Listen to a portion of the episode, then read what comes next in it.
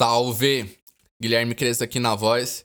E no podcast de hoje nós vamos falar sobre J. Cole, To Pimp a Butterfly e o Jazz, apropriação cultural e reapropriação e ressignificação. Então fica com nós aí que vai ser da hora, certo?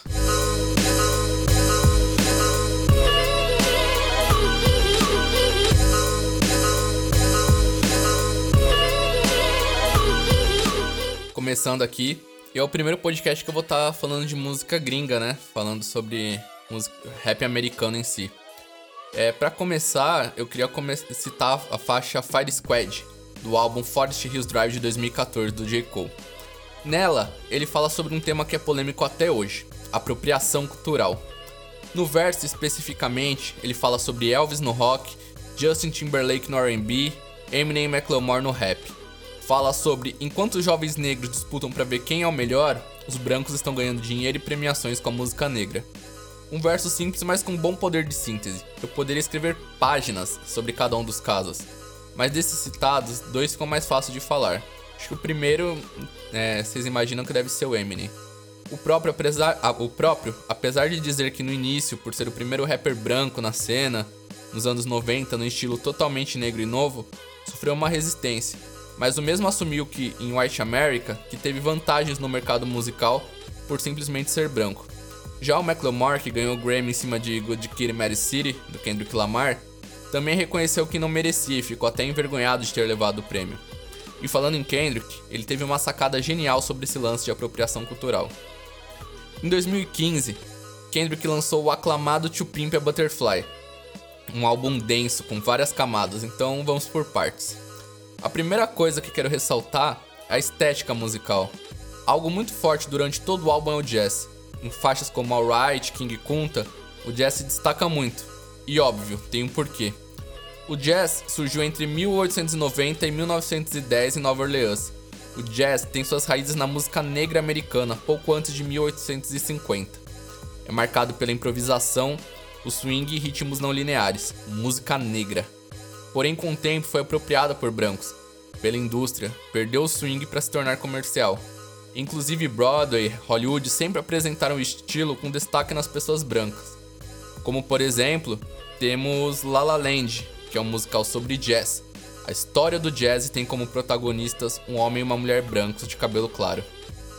Depois de entender tudo isso, fica claro por que Kendrick fez questão de usar o jazz. Reapropriação e ressignificação. Desde sempre tiraram tudo dos negros. O tiraram de suas terras, tiraram sua identidade, sua religião, seus costumes, sua música e etc. Então, se tiraram o jazz dos negros, Kendrick se reapropria e tira dos brancos. Traz uma roupagem nova e impõe uma nova significação. Jazz, assim como rap, é música negra. O segundo ponto que eu quero falar é sobre o conceito do álbum. Kendrick fez várias alegorias, entre elas usando a fé cristã, por exemplo.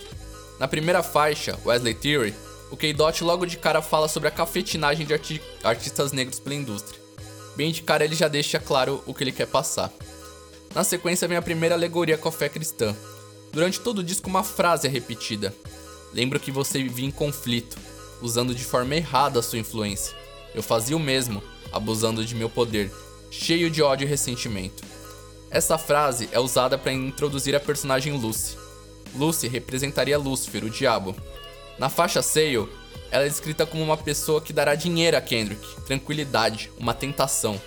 Na, na narrativa do álbum, Lucy representa a indústria musical, e aí a gente entende o que ele quer passar. Durante anos, os negros tiveram tudo tirado deles, inclusive a sua cultura, a sua música, pois a indústria viu que dava para fazer dinheiro.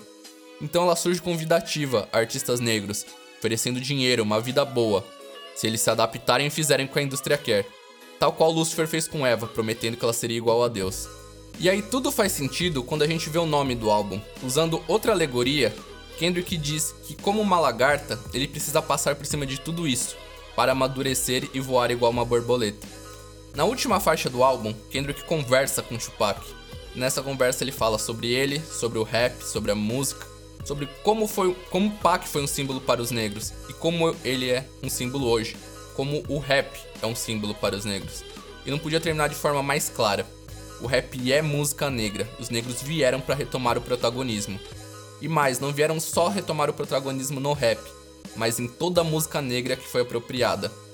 Que tem artistas que não se curvaram a Baal ou Lúcifer e vão além, para poderem não só alçar voo como uma borboleta, mas como para que outros negros e negras possam alçar esse voo junto.